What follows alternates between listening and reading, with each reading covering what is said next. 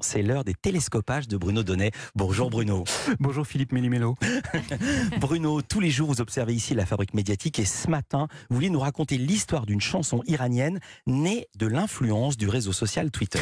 Oui, au moment Philippe où Elon Musk vient tout juste de racheter le fameux oiseau rare, hein, où les futures modalités de modération du réseau social interrogent grandement et où certains se demandent s'il faudra vraiment payer 8 dollars tous les mois pour y être certifié et pour continuer de s'y faire copieusement insulter j'avais envie de vous raconter une belle histoire. Une belle histoire de Twitter. Vous savez que depuis l'assassinat de la jeune Massa Amini à Téhéran, les Iraniens ont posté des milliers de vidéos sur ce réseau pour y documenter la révolution qui est en marche dans leur pays. On y a vu ces courageux manifestants scander bas le dictateur, ces très jeunes femmes ôter leur voile, chanter et danser tout en cheveux dans la cour de leur lycée. Mais on y a aussi découvert comment la police continuait de tirer froidement et à balles réelles sur des jeunes gens avides de liberté et de changement. Bref, si ces images et ces sons de ce qui se passe actuellement en Iran parviennent jusqu'à nous,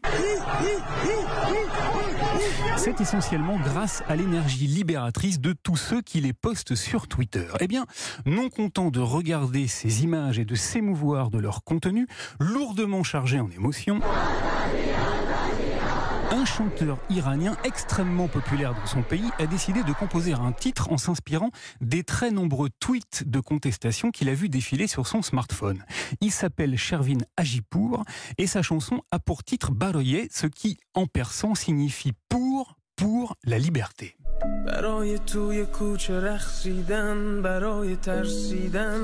Il chante son aspiration à une vie simple et son désir de voir bientôt ta sœur, ma sœur, nos sœurs danser librement dans les rues. Il a publié la vidéo de son interprétation fin septembre sur les réseaux sociaux et en 48 heures, son post a été vu par un peu plus de 40 millions de personnes. Depuis, sa chanson est devenue un hymne à la liberté que les Iraniennes et les Iraniens reprennent tous les jours dans les manifestations en signe de révolte.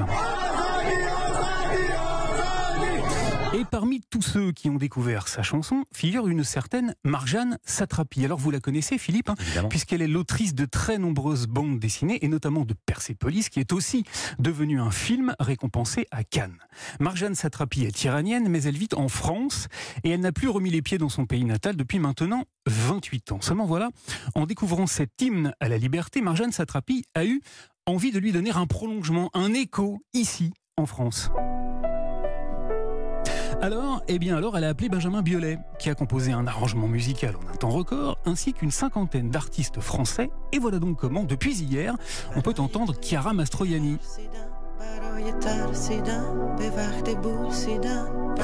Mais également Camille Chamou, Yael Naïm Horatika ou encore Olivier Lousteau et le journaliste Harry Roselmack entonné en perçant dans le texte le refrain de la liberté iranienne.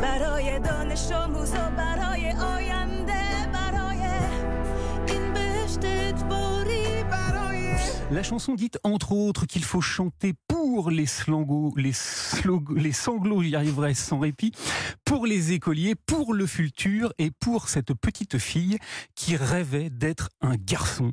Eh oui, Philippe, les réseaux sociaux peuvent aussi accoucher du meilleur. La révolution est aussi numérique et elle est en marche. Merci beaucoup Bruno Donnet. Et le meilleur sera quand les petites filles rêveront d'être une petite fille.